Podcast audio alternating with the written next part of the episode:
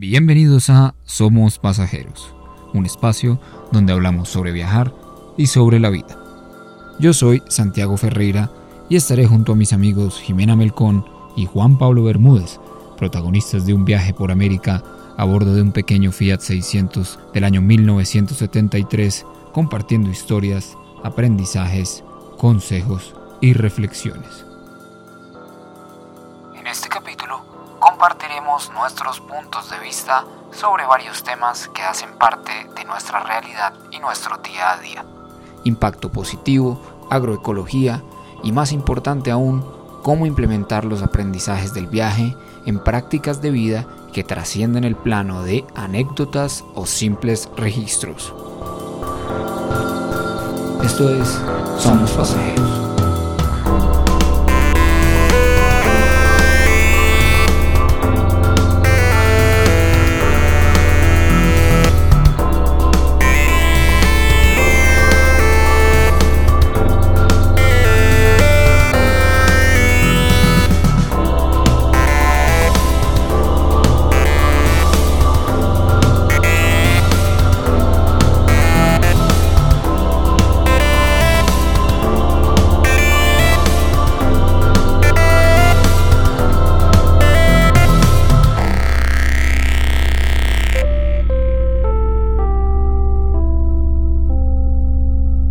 Muchachos, ¿cómo están? Hola Santi, tanto tiempo. Hola Santiago, ¿cómo andas? Sí, hace mucho no nos oímos. Y sí, nos, Sí. nos- nos- estamos medio reclutados nosotros con el tema de la cuarentena. Ah, to- sí, yo, yo de hecho el otro día que hablaba con Juan que me decía que se iban a ir a la, a la ciudad nuevamente, que se iban a arriesgar a ir en el carro, ahorita ponemos a la gente en contexto y justamente hoy hablando con una persona me dijo que venía de un pueblo hacia Bogotá y justamente lo pararon y le inmovilizaron el auto y todo, bueno, un rollo. No, Uy, no, Sí. no, no, no.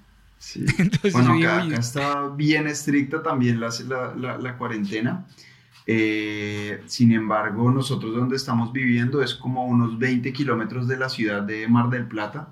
Entonces, digamos que los límites de la ciudad son un poco más a, más, a unos 30 kilómetros. Entonces, digamos Ya. que por ahí se puede un poco uno mover más fácilmente. Claro, como que todavía están en los límites. Exacto, exactamente. Pero bueno. Bueno, pues nada, si quieren empecemos por ahí. ¿En, en, en qué han estado ustedes? ¿Dónde andan? ¿Qué proyectos andan haciendo que tienen, nos tienen intrigados? Lo tenemos en secreto. Bueno, Eh, sí, eso parece. nosotros ahora mismo estamos en Mar del Plata, vinimos ayer a la casa de mi papá, entonces por eso es que podemos estar eh, grabando y hablando con vos, porque tenemos internet. Si no, en donde estamos, eh, tal vez la gente que es de Argentina o de la zona conoce, se llama Sierra de los Padres.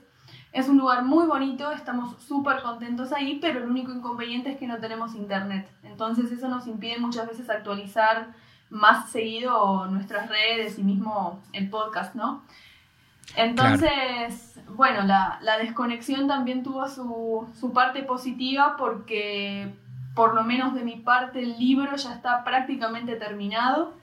Oh, Entonces, sí, eso me tiene súper contenta, entusiasmada y también ahora empezando a, a conocer un mundo nuevo que es el de las editoriales, el proceso de impresión, que todo eso es completamente nuevo. Wow, ajá. Eh, así que bueno, estamos muy a full investigando y terminando los últimos procesos de ese libro, que es como un segundo viaje, porque es todo nuevo, así que contentos también y, y con ganas ¿no? de que ya salga la luz prontito.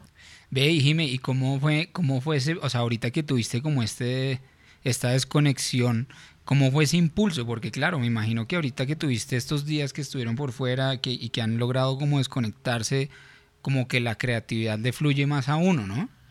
Claro, yo per- personalmente me, a mí, qué sé yo, estar como alejada un poco de la ciudad, estar más como en la naturaleza, en tranquilidad, eh, me, me ayuda mucho, ¿no? Eh, es un espacio en el que estamos tranquilos, entonces yo puedo disponer de sentarme a escribir cuando tengo ganas, ¿no? De cuando me viene la inspiración me siento y puedo estar cinco horas si quiero. Ya. Entonces, eso, claro, me ayudó mucho, porque uno estando, qué sé yo, en, en mi casa, por ahí que está mi papá, entonces tengo que pensar, no sé, bueno, a ver qué vamos a almorzar, o los perros, los tengo que sacar a una vuelta, estoy como en muchas cosas a la vez y, y no puedo.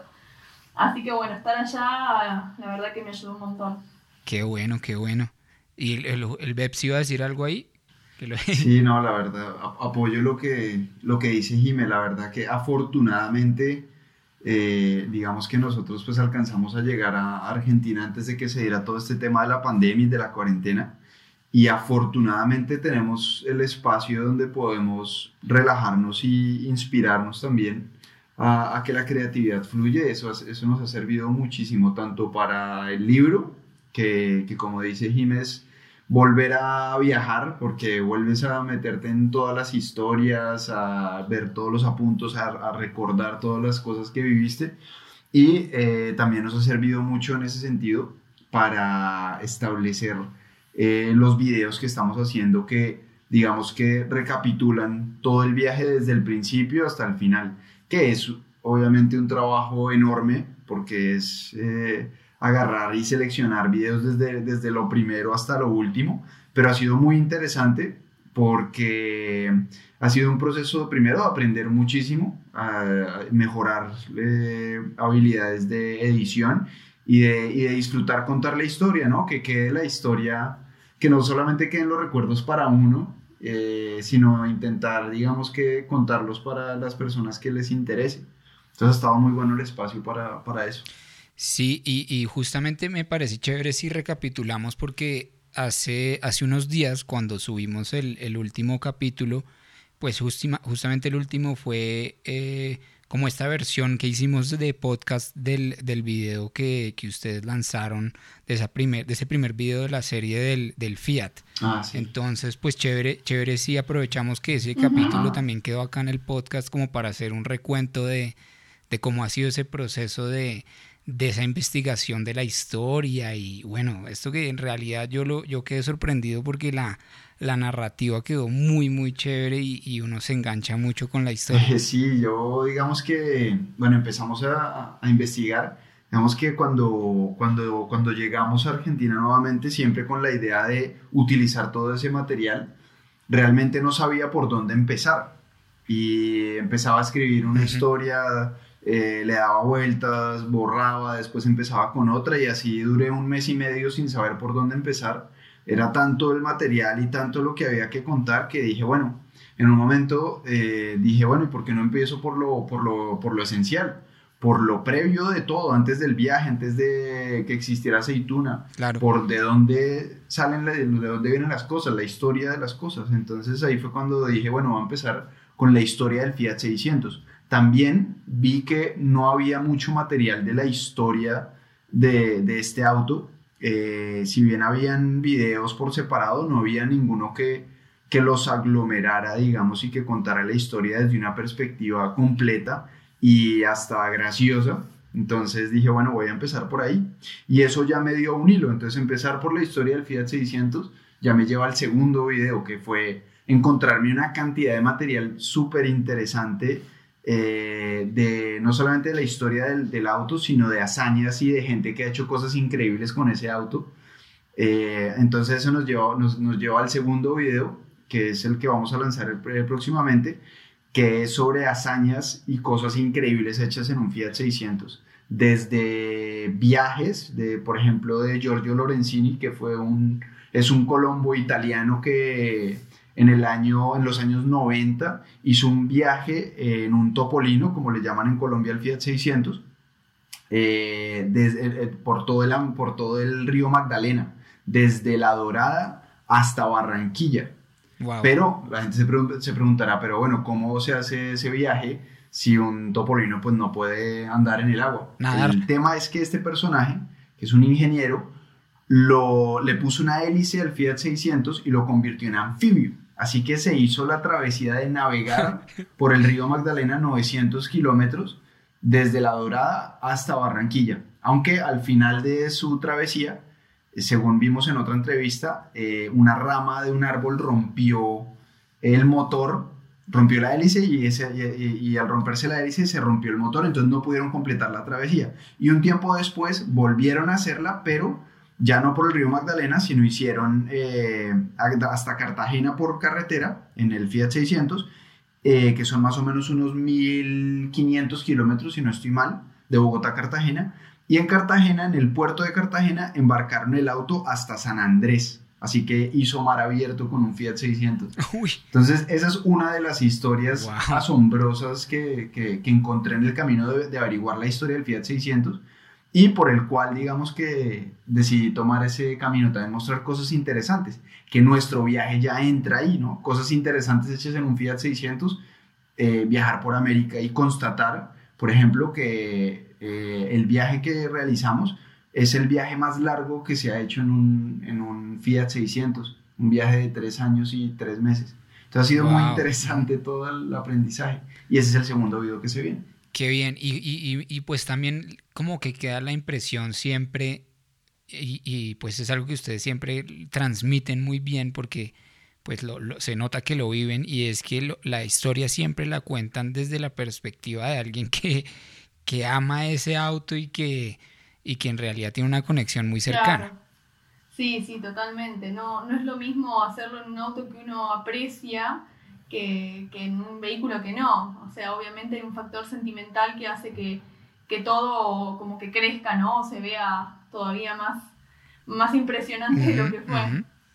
Sí, algo, algo que yo vi haciendo ese ejercicio para, para hacer estos videos y demás fue eh, realmente algo, eso que me sorprendió fue el amor que la gente le puede llegar a tener a un auto, a un carro. Sí, sí, sí. Es increíble, eso es algo que vimos en, en nuestro viaje. Eh, cuando nos juntábamos con los, los, amantes de los autos clásicos y de los Fiat 600, el amor y el cariño que puede tener un auto para la gente es impresionante. Y de hecho, dentro de esos videos encontré un comercial que hizo SEAT, que SEAT es la fábrica de, Fiat, pero en España se llama SEAT, eh, que también hizo el Fiat 600, y hicieron un comercial que refleja como esa nostalgia para toda una generación, porque decía, antes habían cosas que no se podían hacer, antes era imposible viajar para la gente, y un auto económico como el Fiat 600 permitió que la gente viajara eh, pudiera ir a ver películas que estaban prohibidas en, en, España y se puedan ir a Francia, eh, el primer viaje de novios, eh, no sé, cosas así que hoy en día vemos como fáciles y logrables, pero que hace unos años eran casi imposibles.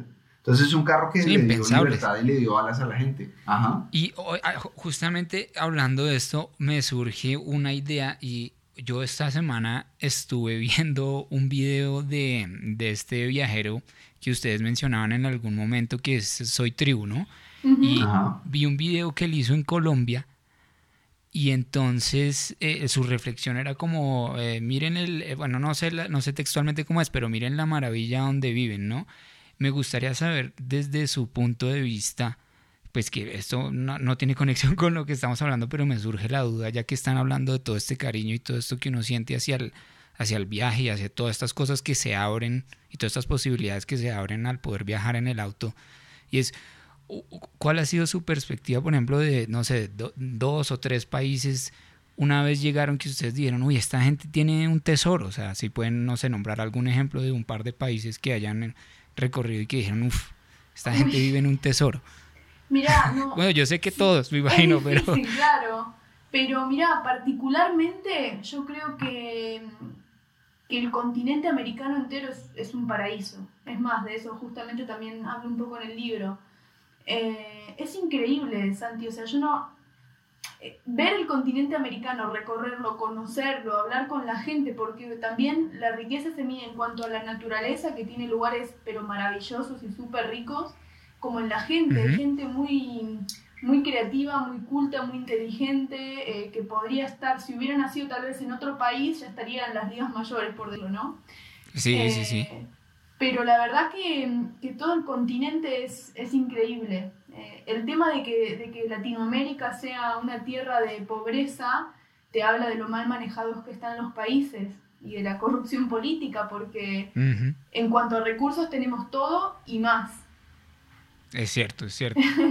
Eh, pero en sí como países, no sé, te podría nombrar, bueno, obviamente Colombia, México, Costa Rica, Argentina mismo, Ecuador, eh, son países con muchas cosas que, que, gran parte de ellas están todavía ocultas eh, y las otras, bueno, son las que ya se conocen, ¿no? Por, por otros viajeros y, y por mismo la historia. Pero sí, la verdad que somos muy privilegiados del, del, lugar donde vivimos. Sí, totalmente. Y, y, hablando un poco de eso, porque justo lo que tú dices es muy cierto, o sea, realmente los recursos los tenemos acá en Latinoamérica, todos los que, o sea, tenemos abundancia y lamentablemente lo, lo que hacemos es como darlo por sentado, ¿no? Que siempre ha sido un poco esa reflexión. Sí pero me lleva un poco también a que nos cuenten eh, este, este proyecto que he visto que están, que están haciendo ustedes, el tema de la huerta y todo esto que están construyendo allá. Bueno. Pues cómo se relaciona con esto, porque sé que tiene, sé que tiene esta, esta mm, como enfoque también de, de cómo manejamos los recursos y cómo podemos aprovecharlos más amigablemente. Sí, tal cual. Eh, el hecho de haber viajado, esto suena un poquito también a la pregunta anterior del tema del, del auto.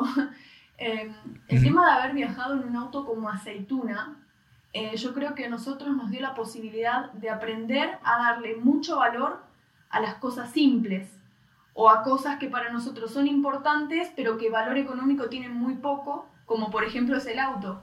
Sí. Eh, hoy en día la gente por ahí valora su vehículo o valora lo que tiene porque lo consiguió con mucho esfuerzo, poniendo mucho dinero, no sé, vos tenés un auto nuevo, por decir, una camioneta, te costó mucho llegar a él, entonces lo cuidás por su valor económico, porque es una fuente de dinero. Pero nosotros eso no nos pasó con el auto, o sea, nosotros valoramos a nuestro auto por lo que representa emocionalmente más que lo que es económicamente. Total. Entonces, como es aceituna, también uno empieza a valorar todo lo simple que, que tenés todos los días pero que no lo valoras. Entonces, no sé, es, normal decir, uff, me vas a cobrar, no sé, por decir 50 pesos una lechuga. Y decimos una lechuga como menospreciando lo que es una lechuga. Eh, sí, sí, sí. No, es, eso pasa. Total, y, ajá. Y nosotros ahora que empezamos con este proyecto de la huerta, o sea, la huerta surgió por, por todo lo que fuimos aprendiendo en el camino de la gente y de lo que fuimos viendo. Tanto lo bueno de lo que es la agroecología, los eh, alimentos eh, orgánicos, la economía sustentable, los productores, como la parte mala de todo lo que hacen las megas industrias negativamente a los alimentos. Entonces, durante todo el viaje fuimos como absorbiendo esa información y estábamos súper deseosos de tener nuestra huerta. O sea, nosotros queríamos llegar y tener una huerta, era lo primero que pensábamos. Y por suerte tuvimos la oportunidad de estar en un lugar con espacio para hacerlo. Entonces, Imagínate, lo primero que hicimos fue llegar, no teníamos ni muebles, pero ya teníamos la huerta. ¿Y, Cómo, ¿Y, Cómo, les fue con, ese, con esa tarea de, construcción? Y de... No, es genial, es genial. Aprendimos un montón de cosas en este mes, desde hacer eh, canteros de madera hasta cómo es el proceso de sembrar una semilla y estar todos los días mirando a ver si salió el, el retoño y esperando que crezca y regándola y sacándole los bichitos y eso te hace valorar lo que es una lechuga, literalmente. Sí, totalmente. Eso va, de la mano. Sí, va de la mano de lo que decía Jimé, que uno a veces menosprecia que, ah, esto es una lechuga, ¿por qué tan cara? Y realmente es que todo el cuidado y todo el, el, trabajo que hay detrás de sembrar una simple lechuga, pues es tremendo. Tal cual, sí, es, es, es muy loco, porque uno recién lo dimensiona cuando lo está haciendo, como todo, ¿no? Como el viaje o como todo lo que uno haga lo dimensionás cuando lo estás haciendo. Y, y, la verdad que uno, a nosotros nos preguntan, ¿no? ¿Y ustedes quieren vender o quieren solamente consumir? Mira, la verdad que nos vendría muy bien vender porque siempre nuestro recurso económico lo estamos buscando como que el día a día. Pero la verdad que es difícil ponerle un precio o un valor a, a esa planta, a esa que vos hiciste crecer desde que era una semilla, desde que te pusiste en trabajo de conseguir esa semilla, sembrarla y, todos los meses que lleva que crezca hasta que sea una lechuga o un repollo, una remolacha. Entonces, eh, lo bueno de esto es que valorás un montón. Yo sé que el día que comamos una ensalada o nos hagamos unas verduras de nuestra huerta va a ser una cosa increíble. Una victoria total. Claro, claro. Sí. Bueno, el, el, eh, Juan Pablo ya tenía ahí un poco de experiencia sembrando en la casa. Yo me acuerdo que acá en Bogotá tenía todas sus, sus planticas de, de hierbas y ah, frutas y todo. sí, yo afortunadamente, eh, digamos que crecí en el, entre comillas, en el campo, a las afueras de la, de la ciudad. Entonces, siempre antes inconscientemente he estado rodeado siempre como de, de, de, plantas y de una alimentación un poco más sana y demás, Entonces, sí, plantando, en mi casa siempre hubo árboles frutales, entonces digamos que para mí, digamos, es, es un poco más normal. Sin embargo, en los últimos años, y sobre todo con el viaje, eh, ve uno la necesidad de si va a estar en un lugar, ser lo más independientemente posible de, por así decirlo, del, del, sistema mismo y poder ser lo más autosuficiente posible, ¿no? Darse uno la capacidad de poder alimentarse de sus propios alimentos o sembrar la mayor cantidad de árboles que en unos años te van a, te van a dar eh, frutos o te van a dar oxígeno o lo que sea porque es la forma en la que uno sigue preservando la vida, ¿no? Hoy en día le entregamos, eh, con nuestro dinero le entregamos nuestra salud a muchos productores que realmente eh, no hacen las cosas bien y afectan nuestra salud. Hoy en día las grandes industrias de los monocultivos, la industria agroquímica, eh, realmente están afectando muchísimo la salud humana y no solamente la salud humana a través de los químicos que le echan a los alimentos, que, muchos son muy cancerígenos, sino también la tierra, dañando el agua, dañando el aire. Entonces nosotros no queremos hacer parte de, de, de, esa industria, no queremos apoyar eso. Exacto, no queremos apoyar ese ciclo. Y la forma, digamos, que en la que uno puede desde su propia perspectiva no apoyarlos es mismo comprando a productores eh, agroecológicos o orgánicos que nosotros compramos eh, y también haciendo, generando uno su propio alimento. Entonces es parte de ese, de ese ejercicio, ¿no? Sí, eh, se me ocurre que de pronto es chévere compartirle a la gente dónde, no sé, fuentes de dónde conseguir o, cómo contactar a esos agricultores, algunos que ustedes conozcan, o, mire, si va a empezar, no sé, algún tip, mire, compre o haga esto en la tierra, no sé, algún, algún consejo en ese campo. Sí, eso, eso es importantísimo porque primero hay muchos mitos alrededor de, de la producción agroecológica eh, como que es mucho más caro y demás, y eso no es real. Yo he hecho el experimento ya muchas veces eh, de los costos, por ejemplo, eh, y en realidad sale más barato comprarle a un productor agroecológico orgánico que comprar, digamos que en el supermercado normal. Y eso depende es a dónde uno vaya a comprar. Entonces, una de las recomendaciones que yo siempre hago es vaya directamente al productor no compre, no vaya a la sección de orgánicos, por, por decirlo así, del supermercado, porque realmente el supermercado es un intermediario y lo que ellos hacen es incrementarle un valor sobre el producto.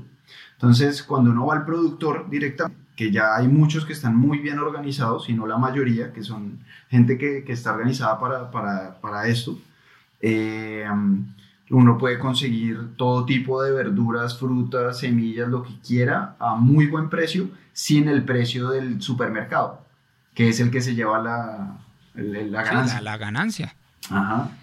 Eh, me acordé acá, justamente en estos tiempos, ahí en el, en el tiempo, en el periodo de cuarentena que hemos estado acá, eh, se volvió famoso, eh, famosa una, una familia de, de, campesinos acá en Colombia, porque se volvieron súper populares en redes sociales, porque empezaron, claro, como se cortó toda esa cadena y, empezaron a tener productos perecederos que se les estaban venciendo y tal, ellos de, iniciativa propia empezaron a vender sus productos en, WhatsApp y por Instagram y por todas estas cosas y, se volvieron famosos y hoy en día la gente los contacta directamente. ¿Y sí? Sí, está buenísimo, está buenísimo porque es un negocio para todos, para ellos, para los consumidores y mismo ecológicamente. Entonces, la verdad que, está re bien que eso salga más a la luz.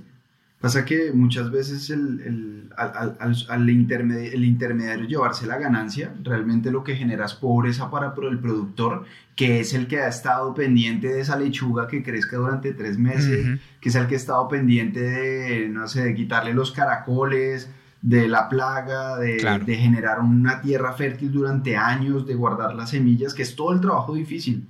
Entonces, por ejemplo, nosotros en, en, Honduras, en Nicaragua, vimos lo que le pagan las grandes empresas y las grandes multinacionales al productor de café, que es pérdida para el productor de café, pero cuando ellos venden el producto en Starbucks, en empresas grandes y, en, y, al por mayor y demás, ganan un montón de dinero esas empresas, pero el productor siempre, siempre está pobre, siempre está escaso de recursos, siempre está abierto a cualquier, a cualquier cosa que pueda sugerir.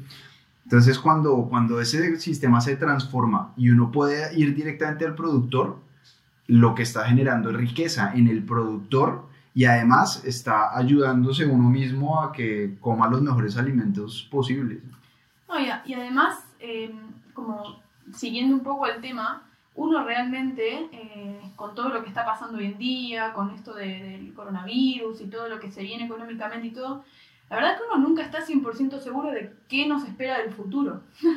Eh, mañana te hacen, un, no sé, una especie de paro, de protesta a los camioneros que transportan, no sé, la verdura de un campo a la ciudad y te quedas sin suministros, o uno no sabe lo que puede pasar. Entonces, creo que es un buen ejercicio el ir probando, aunque sea, eh, para uno darse cuenta de, de lo que es obtener el alimento. O sea, Vos vivís en un departamento, en una casa en la ciudad, también lo puedes hacer. Hay un montón de videos en YouTube que te hablan de cómo hacer una huerta urbana, eh, sembrar desde tomates, berenjenas, morrones en, en, macetas, en un balcón, en una ventana, tus plantas aromáticas, no sé, albahaca, orégano.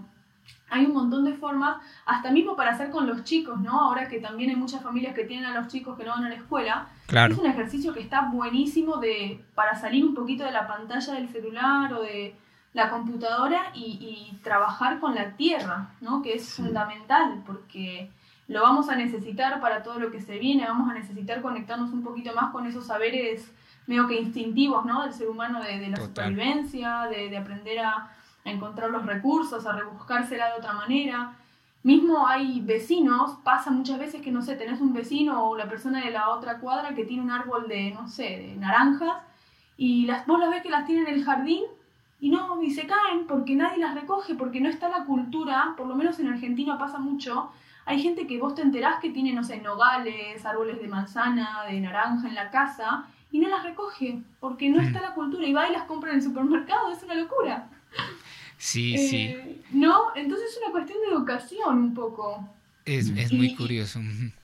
Sí, y lo último que agrego es que me acordé ahora, es una anécdota que me pasó tragicómica, ¿no? Eh, el otro día fui a la verdulería, en una verdulería acá del barrio, y veo que había unas mandarinas muy lindas, muy apetitosas parecían, y le digo al señor, deme un kilo de mandarinas. Y el verdulero, súper buena onda, el señor, me dice, bueno, tenés estas de que salen, no sé, 60 al kilo, o tenés estas que están buenísimas que te sale 80 al kilo. Y le digo, ah, bueno, deme las de 80. y él me empieza a comentar, no, sí, porque vos sabés que estas semillas son, estas mandarinas son nuevas, vienen sin semillas. Y yo ahí me quedo pensando, ¿no? ¿Cómo ven sin semillas? Claro, claro, es una planta como que es, más fácil, vos la comés y no tenés que estar escupiendo la semilla, y están ricas, y, ya, las, ya las hacen sin semillas, están modificadas genéticamente, me dice el verdulero. O sea que el verdulero ya, el, el lenguaje por lo menos de modificado genéticamente lo tiene. Lo que no tiene es la conciencia de lo que eso significa.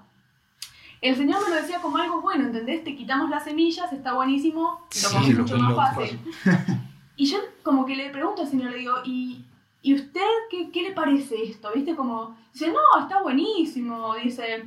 Y además, no son solo las mandarinas, dice, así viene todo. Si vos te fijas este zapallo, me dice, me muestra un zapallo, tiene semillas, pero si vos las, las pones a germinar en una maceta, no te va a crecer nada, porque los productores ya lo hacen sí, las hacen infértiles.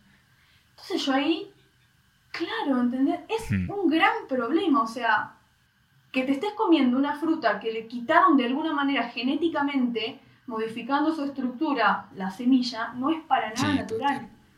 Y de esa manera nos van a tener en el mercado, porque si no te dan semillas, van a ser ellos solamente los dueños de las semillas, que es la comida de la humanidad. Sí, esa ha sido su, ambición. Creo que es un acto hasta revolucionario eh, plantar tus propios alimentos o eh, comprarle a la gente que lo hace de manera correcta. Sí, además no es tan, no es tan difícil en realidad. O sea, sí tiene cierta dificultad, pero por ejemplo yo, yo veía una de las fuentes que hemos consultado mucho, que es un grupo de eh, gente que sabe mucho de, huertas y de permacultura, que es toda esta onda alrededor de, tener buenas prácticas con la naturaleza, de buenas fuentes eh, de energéticas, bueno, todo este cuento de, del medio ambiente, de, construir por medio del medio ambiente y cuidarlo, eh, dentro de lo que están las huertas.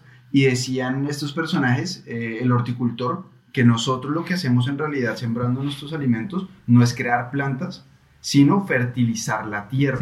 Una tierra fértil dura generaciones. Es cierto. Y eso es lo que se hace. Lo, lo, que hace el horticultor, lo que hace la persona que trabaja el producto orgánico no es, no es crecer plantas, trabaja es la fertilidad de la tierra. Eso es lo más importante que tenemos como humanidad. Y se ha demostrado, por ejemplo, que el uso de agroquímicos al cabo del, de, los, del paso de los años lo que hace es dañar las tierras. Si bien las hace productivas durante unos años, esa curva de productividad empieza a caer masivamente. Entonces, es, totalmente Sí, digamos que esos efectos ya, lo, ya los podemos ver en, en, muchos, en muchas zonas del planeta. Eh, yo, yo, yo, me estaba acordando también de una anécdota y es que en la casa de mi abuela, en, acá en Bogotá, siempre ha habido un, un árbol de feijoa. Y, pero yo, yo creo que desde que yo, desde antes, o sea, desde que mis papá, mi papá estaba chiquito viviendo ahí, existe ese, ese árbol de feijoas y uno siempre que va a la casa de la abuela va a, a cazar feijoas y a luchar con los pájaros que se, las comen. sí. total, total. Necesitamos volver a eso, a treparnos a los árboles a buscar frutas. No, y, y, es, y, es, lo que ustedes dicen, al, al, fin y al cabo también es una actividad instintiva de, del ser humano y, y, y, se vuelve hasta, hasta divertido, ¿no? O sea, ese proceso tiene, tiene una... O sea, uno, es hermoso, se, uno se Es hermoso, a nosotros nos encanta estar... Sí, sí, dime, dime. No, no, eso te decía, que, que, sí, que es un proceso hermoso, que uno desconecta mucho y se siente el beneficio físicamente. Eh, te bajan los decibeles, por decirlo de alguna manera. Eso, eso es lo que, claro, eso es lo que quería decir, que hay una conexión natural mm. con eso. Sí, sí, sí, sí, totalmente. Muy recomendado el ejercicio de, de, empezar a sembrar.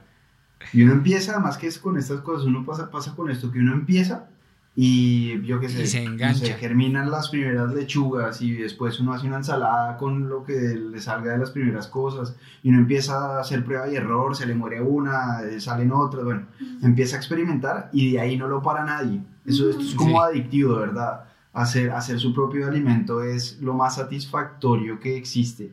Y el día en que uno come de esos frutos que uno sembró de ese árbol y además ve que comen los pájaros que viven alrededor y además uno ve que alimenta al ecosistema, es una satisfacción, ¿no? De que uno está aportando un granito de arena, una semilla literalmente, a, a, mejorar el lugar donde, donde uno está viviendo. No, y, y, me hace pensar lo que usted dice, que, que, que uno se termina de empapar y de, y de obtener conocimiento del, del, ecosistema en el que vive, porque uno eh, mal que bien cree que vive en la ciudad, o si es que vive en la ciudad y, y cree que solo viven humanos y que ya está ahí para contar.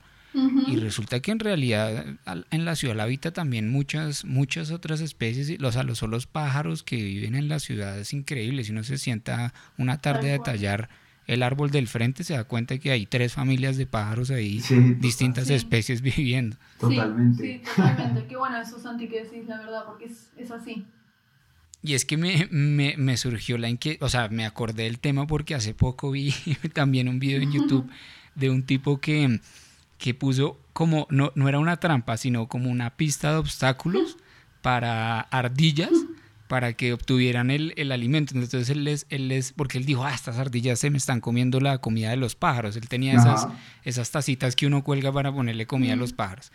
Entonces las ardillas le tumbaban la, la, tacita, se le comían toda la comida. Entonces él dijo, no, voy a, voy a, voy a hacer que los pájaros puedan comer. Y terminó, fue enamorado de las ardillas y haciéndoles toda una pista de carreras para, que, para que cogieran la comida. Sí, sí. Y es eso, nunca se había dado cuenta que en su casa, donde vivía, pues estaba acompañado de todos estos animales. Sí. Ahora, ahora que menciona esto me acordé, hay un video que está muy bueno, que de hecho lo hizo este viajero Soy Tribu, es una entrevista a una señora en Mendoza, si no estoy mal, una, una, una señora que produce sus alimentos eh, en Jujuy, que produce alimentos así de forma ecológica y todo este tema. Eh, y en un momento de, esa entrevista ella dice que, que, a los pájaros hay que darles comida, hay que sembrar pensando en darle comida a los pájaros, hay que sembrar pensando en darle comida a la ardilla, porque es que no somos los únicos. Entonces, ante nosotros muchas veces tenemos la concepción en la cabeza de que al animal que se come nuestra lechuga hay que acribillarlo y echarle químico y todo eso. Y en realidad eh, lo que estamos haciendo es perjudicar el mismo ecosistema. El ecosistema se regula por sí, por sí mismo la mayoría de las veces. Entonces hay que sembrar también pensando en proveer a lo que vive alrededor de, de, nuestro lugar, ¿no? En vez de pensar con esa maquinita de matar todo lo que no es, no es lo que es ajeno a lo mío. Sí. Pero mire que justamente eso me, me refuerza un, pensamiento que yo he tenido desde hace mucho tiempo y es y esto puede que yo esté equivocado, pero es como lo que, lo, que la conclusión que he sacado y es que hay una, hay una concepción, una concepción errónea eh, sobre el tema del ambientalismo y, el, y la conservación. Y, y, creo que es, es muy importante, pues esto este nuevamente es mi punto de vista, y es que la gente cree que conservar o cuidar el medio ambiente es abandonarlo. ¿Sí me entiende? O sea, la gente cree que es, ah, queremos, ser, queremos cuidar el medio ambiente, entonces no lo toque, no haga nada, no, no, no vaya si no se meta. Y justamente esto que está diciendo usted es, eh, va muy alineado a eso. Nosotros como humanos tenemos la capacidad de entender el ecosistema y saber quiénes lo habitan y qué necesitan. Y el ejemplo que yo tengo para eso es esta finca que, que mi familia tiene en Sopó. Y, eh, y, resulta que hay muchas especies que no son nativas de la región, que no atraen a los pájaros que suelen vivir ahí, que no atraen a los animales que suelen vivir ahí y que pues que son invasivas, que se comen las otras maticas, los otros árboles, las otras cosas, y entonces uno cree que la, la, mejor forma de cuidar el medio ambiente es no tocarlo, y realmente es entenderlo y, sembrar para, para protegerlo, ¿sí? O sea, lo que usted dice, al, al pajarito hay que sembrarle el árbol donde vive, no cualquier árbol. Sí, totalmente. La naturaleza es sabia, ¿no? Y el ser humano de cierta forma es parte de la naturaleza. Entonces, uno cuando está un, un poquito más sintonizado con ella, empezás a entender justamente lo que vos decís, lo que necesita. Eh, por ejemplo, nosotros en el terreno también, hace tiempo que venimos con ganas de hacer una especie de estanque, algo chiquito, lindo, y lo queríamos hacer porque nos gustaba cómo se veía. Pero después hablando con un vecino nos hizo entrar en razón, ¿no? Como que nos hizo dar cuenta de algo que no habíamos visto, que él dice, mira, acá eh, con la cantidad de campos que hay alrededor y de siembras y de cultivos, le quitaron el ecosistema a todas las ranas, sapos, grillos, eh, que naturalmente viven acá. Entonces, la población se redujo muchísimo y son unos animales muy importantes para el equilibrio, porque se comen, no sé, la larva del mosquito, entonces en verano no, te, no tenés 10.000 mosquitos. Esto funciona así. Entonces, bueno, qué sé yo, nosotros haciendo el estanque podemos colaborar con que un grupo, por lo menos, de esos animales tengan un lugar donde refugiarse cerca del nuestro sabiendo que van a estar tranquilos. Y eso nos va a favorecer muchísimo a nosotros también. Entonces es una relación simbiótica. Total. Total, ¿se acuerda, se acuerda Bebs de este, de Juliana en, de Proyecto San Antonio, que ellos, que él hablaba que cuando hicieron el estanque que ellos tenían, o bueno, esto era como un lago, ¿no? Sí, era grande. Lago. Ajá. Que, que él hablaba que las, las aves migratorias que ya no pasaban por esa zona volvieron precisamente cuando, cuando, cuando crearon nuevamente ese espacio Sí, totalmente, totalmente. Es que es, es, así, ¿no? Eh, tenemos la, la, la, gran capacidad de ser unos grandes entendedores y de poder razonar y de pensar, que eso es algo que evidentemente el resto de los, de los animales eh, tiene en cierto sentido limitado. Y, y, esa herramienta hay que, hay que utilizarla para beneficio de la naturaleza, ¿no? Lo que usted, lo que usted dice estoy totalmente de acuerdo y es que hay que, hay que echar mano, por así decirlo, pero eh, en beneficio de la naturaleza, obviamente.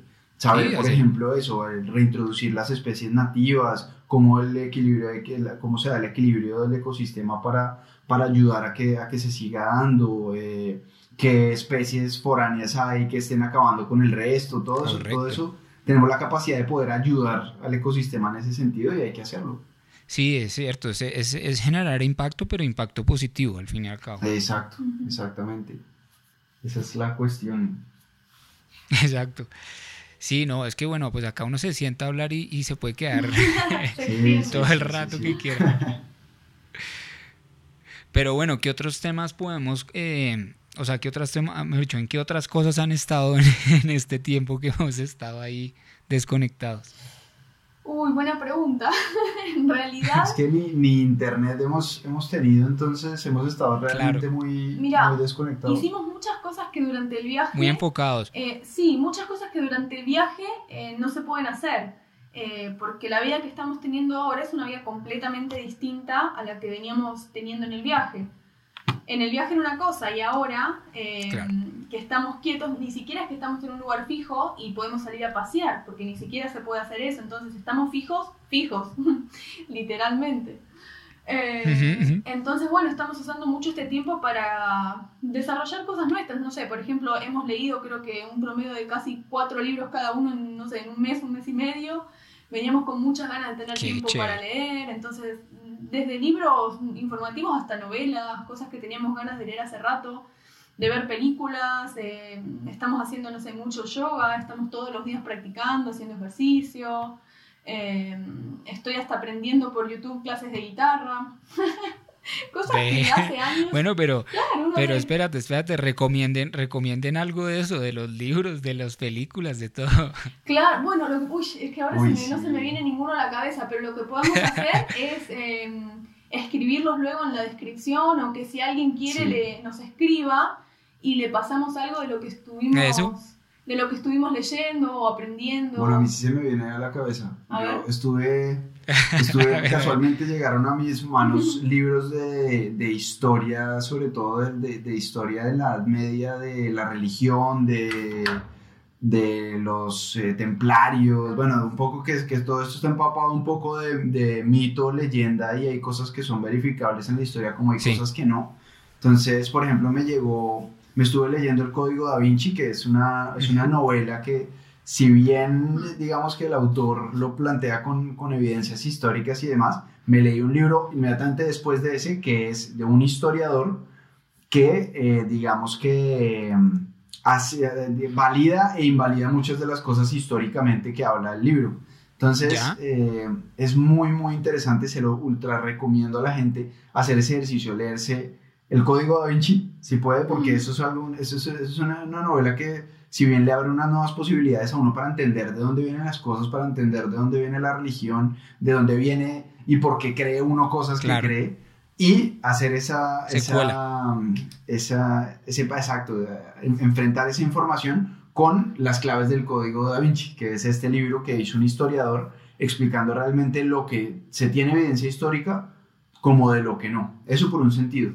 Y ese, es, y ese libro me, me, me, llamó mucho la atención porque me llevó a las historias de los cátaros, por ejemplo, que fue, los cátaros fueron una sociedad que, se, que tenía una religión, por así decirlo, que eran la, la, religión cátara, que vivían en el sur de Francia. Eh, y bueno, toda la historia pues es bastante extensa y demás, pero fue una sociedad muy, muy interesante que, que la Iglesia Católica eh, creó la Inquisición para borrarlos del, del, mapa. y evidentemente pues los, los, los, borraron del mapa y de los cátaros. Se saben muchas cosas que tenían, pero prácticamente porque lograron refugiarse y esconderse muchos y bueno, pero era, toda una civilización que son cosas que no nos cuentan en el, en el colegio. Entonces por ahí yo también recomiendo historias de, que, que historias de los cátaros, a los que les gusta la historia. Y por otro lado, me fui a otro, llegué a otro libro que es el que me estoy leyendo ahorita, que está muy interesante, también es de historia, pero el, historiador que lo escribe, es, lo escribe de una forma muy interesante, tanto que lo mete como si no fuera una novela, que es la historia de algunos viajes, los primeros viajes, digamos que hacia América y demás, eh, en cuanto a los primeros viajes europeos, porque se sabe también y hay mucha evidencia eh, al respecto, histórica al respecto de que Colón no fue la primera persona que llegó a América, sino fue el primer europeo eh, que llegó a América. Entonces, bueno, eso es otro tema. Pero de ahí empieza a hablar un poco de, todos estos grandes descubridores y de todo ese afán que existía en esa época por descubrir territorios y por generar eh, encontrar oro y encontrar especias, que realmente fue lo que motivó a Colón, fue buscar especias y llegar a la India. Y en eso llega la historia de la persona, del viajero, el primer viajero que le dio la vuelta al mundo. Al menos el primer viajero del cual se sabe que es el que le dio la vuelta al mundo, que fue el mar, que fue por mar, que fue Magallanes. Ya. Que era un, un portugués. Una historia súper, súper interesante porque el tipo, un aventurero y un viajero impresionante. Entonces, esos son de los que yo recomiendo en estos momentos. Aprender de toda esa historia que de ahí, de ahí, mal que bien, de ahí venimos todos, ¿no? De todas esas historias. Eso, al menos viajar en la historia. sí, totalmente, y, ¿no? Y, y, sentir lo que pensaban y lo que, lo que habrán podido pensar estas personas, por ejemplo, Portugal anteriormente a lo, que, a lo que fue esa gran potencia en la conquista y demás, Portugal era, era un, eran lugares de, de, pesqueros, eran pueblitos pesqueros, realmente no, no, no, no, muy ricos, etc. Eh, y pues antes la concepción que se tenía, por ejemplo, de, de América era nula. Entonces, para, para 1400, Portugal era considerado como, como la cola de, de Europa. No tenía ninguna importancia comercial eh, grande, digamos, a, a, pesar de que tenían el estrecho de Gibraltar cerca y demás. No era una potencia económica, ni militar, ni comercial, ni nada de ese, en ese sentido. Eh, pero a raíz de, de, un viaje que ellos hicieron, eh, antes tenían galeones, que fueron los que les permitieron después descubrir, a raíz de un viaje que hicieron en, en, en uno de estos botes pesqueros medio rústicos y demás, le lograron dar vuelta a una isla que ellos tenían dentro de sus mitos y leyendas y creencias que no se podía llegar hasta darle la vuelta a esa isla, porque allá al otro lado había un precipicio gigante y ahí era el inframundo y yo tenía un montón de cosas que los habían limitado durante cientos de años a atreverse a ir hasta allá. Entonces, un grupo de personas se atrevió a ir hasta allá, le dio la vuelta y eso cambió el chip. Entonces la gente dijo, ah, ¿cómo así? Se puede ir hasta allá, no pasó nada eh, hay agua, eh, además se alcanzaba a ver tierra, entonces hay más cosas para descubrir y esto generó toda una ola de, de gente dispuesta a, descubrir, a ver qué había, también con la idea de hacerse ricos, de salir de la rutina, de cambiar, de bueno, y ahí empezó todo, ¿no?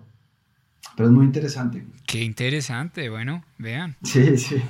Uno ahí se engancha y empieza a entender pues las cosas, ¿no? Como cómo pensaban las personas antes. Eso es muy chévere de leer, ¿no? Que uno, cuando ya uno lo coge, uno dice, uy, no, no, no, no, espere a ver, espere a ver qué pasó. Sí, sí, sí, muy, muy interesante, la verdad. Qué bueno. Toda a mí toda esa historia a mí me, me, me, encanta, ¿no?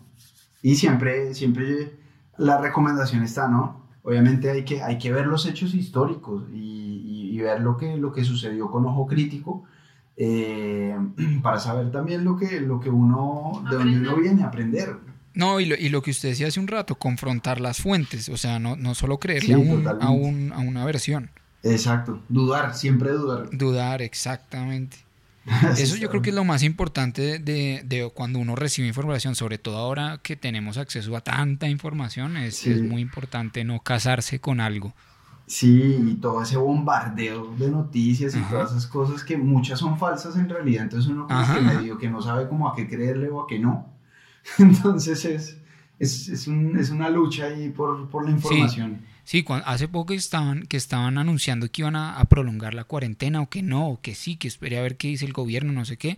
Todos los medios acá en Colombia, por, por ser el primero en, en, lanzar la noticia, yo creo que el 90% hicieron, hicieron como titulares o, o, páginas con publicaciones, todas llenas de errores de ortografía porque ni siquiera, ni siquiera se toman el tiempo de revisar eso con tal de de lanzar primero la vaina. Claro. Claro. Es loquísimo. Eso te habla de la calidad de la Sí, exacto, exacto. Y, y, también cuando, cuando, por ejemplo, yo soy una persona que a mí, realmente me gusta mucho investigar de dónde vienen las cosas. Entonces también cuando, cuando uno se pone a investigar, ok, ¿cuáles son los medios que dominan, por decir algo? O los medios más grandes y se pone, y qué intereses tienen. Y uno empieza a descubrir también que muchos o la gran mayoría de los medios están manejados de una forma para mostrar una, una parte o una cara de la moneda y ocultar otra, sea, sea de un lado o sea del otro, de lo que sea, tienen intereses. Entonces, y uno ve muchas veces, por ejemplo, yo lo veo con, con, con, mucha gente grande, incluso, bueno, también de nuestra edad y todo, pero sobre todo lo veo con mucha gente grande, es que se casan con, con un noticiero, por ejemplo. Y solamente aceptan la versión que les da ese noticiero porque así ha sido toda la vida, y, pero ese noticiero les está mostrando una carita o una parte de la moneda que les quiere mostrar, ¿no? No les muestra todo el, el, toda la moneda que debería ser el sentido del periodismo, pero que muchas veces está perdido porque hay intereses y, negocios y dinero de por, de por medio. Sí, sí, es, eso es, pues, al menos que, lo, lo, bueno es que uno lo entiende y al menos puede tener esa, esa posición de decir, bueno, voy a leer esto, voy a verlo, pero lo voy a ver con un ojo crítico. Como sí, sí, sí, hay que, hay que verlo con, con, ojo crítico las cosas. Y no casarse solamente con una, con una idea, ¿no? ser capaz de, confrontar las fuentes, incluso de confrontar las propias creencias, ¿no? Una fuente. Porque uno muchas veces en el, en el, proceso de aprendizaje se ciega a, a, lo que uno cree o lo que uno le, le parece reconfortante o lo que uno le gusta oír. Entonces, en ese sentido, se puede cerrar a una cantidad de información que, que, que está muy bueno oírla y escucharla y confrontarla. Y, y, a partir de ahí ir, ir, ir superando y evolucionando su propia personalidad. Ahora, ahora que hice eso, me acordé, hace poco vi, no sé por qué terminé ahí, pero terminé viendo un capítulo de un reality, yo no sé, realmente no tengo ni idea por qué llegué ahí, pero era un reality de, artistas. Entonces ponían a, pintores, que eran retratistas, a pintar a un mismo, a un mismo sujeto, a una misma persona. Entonces, eh, y al final, bueno, entonces cada uno tenía un estilo y una vaina y tal y al final pues revelaban la obra y se la mostraban al, que estaban pintando, que generalmente era un actor famoso, un cantante, yo no sé, no conocía a ninguno, pero se lo mostraban y, le decían, bueno, escoja uno. Y, generalmente me, me, causa mucho curiosidad lo que usted dijo ahorita y es que la gente tiende a no querer asimilar o, o reconocer como su lado, su lado oscuro, por decirlo de alguna forma, porque el artista, el artista lo interpreta a su, de su forma y puede que capture ese como ese lado oscuro, sí, pero uno no quiere verlo, entonces terminaban escogiendo en, en, la, que salían más bonitos. Claro, ahí sí. Sí, sí, sí. Totalmente. sí, es, es decir, ese, ese, sentido como de, porque eso es ego al fin, ¿no? Eso al fin y al cabo ese es el ego. Sí. Está, está en el está, está en el sentido más primitivo. Mm. Totalmente. Sí, es, es, muy, es muy interesante todos estos temas. Pero sí, nos, nos, que nos, nos quedan muchos temas por los cuales también seguir hablando, ¿no? Y seguir, y seguir debatiendo en nuestros, en nuestros podcasts viajeros sí, de la vida. Sí, yo, yo creo que este, este digamos que era una, una oportunidad para retomar y, bueno, contar un poco en qué andábamos todos, en, pues que andábamos tan, tan desconectados, pero entonces pues podemos programarnos para, para continuar, digamos, el viaje y las historias del viaje en, en el próximo. Sí, está, está, está bien, está bien. Eh, vamos a, a, continuar la actualización y, claro, está, está buenísimo, ¿no? Al fin y al cabo el, el podcast es para eso, ¿no? Para para hablar de la vida y también de, de las cosas que, que, pensamos y de las cosas que aprendemos y todo esto, ¿no? Porque al fin y al cabo también los viajes y, y el mundo que teníamos hace unos meses cambió repentina y completamente. Entonces, mucho que los viajes, todo esto ha cambiado y va a cambiar de una forma súper radical y súper fuerte. Entonces también como nosotros nos toca adaptarnos a eso, ¿no? Tal vez viajar. Sí, y está bueno aprovechar, aprovechar la oportunidad porque esto es algo que igual hemos hablado, hemos hablado todos detrás de micrófonos y es que no queremos que solo sea una vaina ahí secuencial de primero pasó esto y después esto y después esto, sino que sea un espacio más abierto para que podamos hablar de las cosas que nos interesan. Sí, porque además el viaje, digamos, o por lo menos como a nosotros nos gusta verlo, eh, el viaje no fue solamente un viaje, ¿no? Uno aprendió muchas cosas, conoció un montón de cosas y, y, es necesario eso también comentarlo, ¿no? Abrirse a contar eso que va más allá de si un paisaje no es lindo o qué fotos hiciste o qué anécdota Claro. Sino cómo uno pone en práctica en su vida lo que fue aprendiendo en el viaje, que me parece que eso es lo más importante eh, de acuerdo. Que, que tenemos ahora. Pues sí, sí, muchachos, nuevamente pues muchas gracias ahí por el tiempo y, pues nada, qué gusto volverlos a oír. igualmente y, bueno, próximamente eh, hacemos nuestro próximo capítulo del podcast. Eso es. Ahí va. Así que bueno, muchas gracias. Será hasta la próxima. Eso es. Ahí va. Bueno, Santi, nos vemos. Gracias. Saludos a todos. Chao. también. Chao.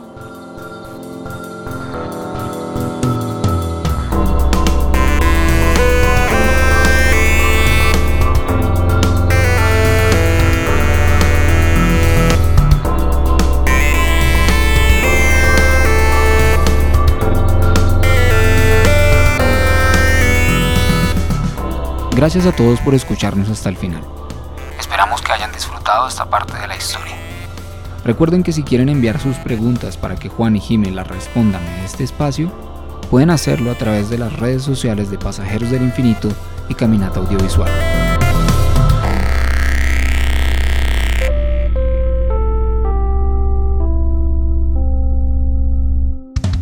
Somos Pasajeros es una producción de Pasajeros del Infinito y Caminata Audiovisual.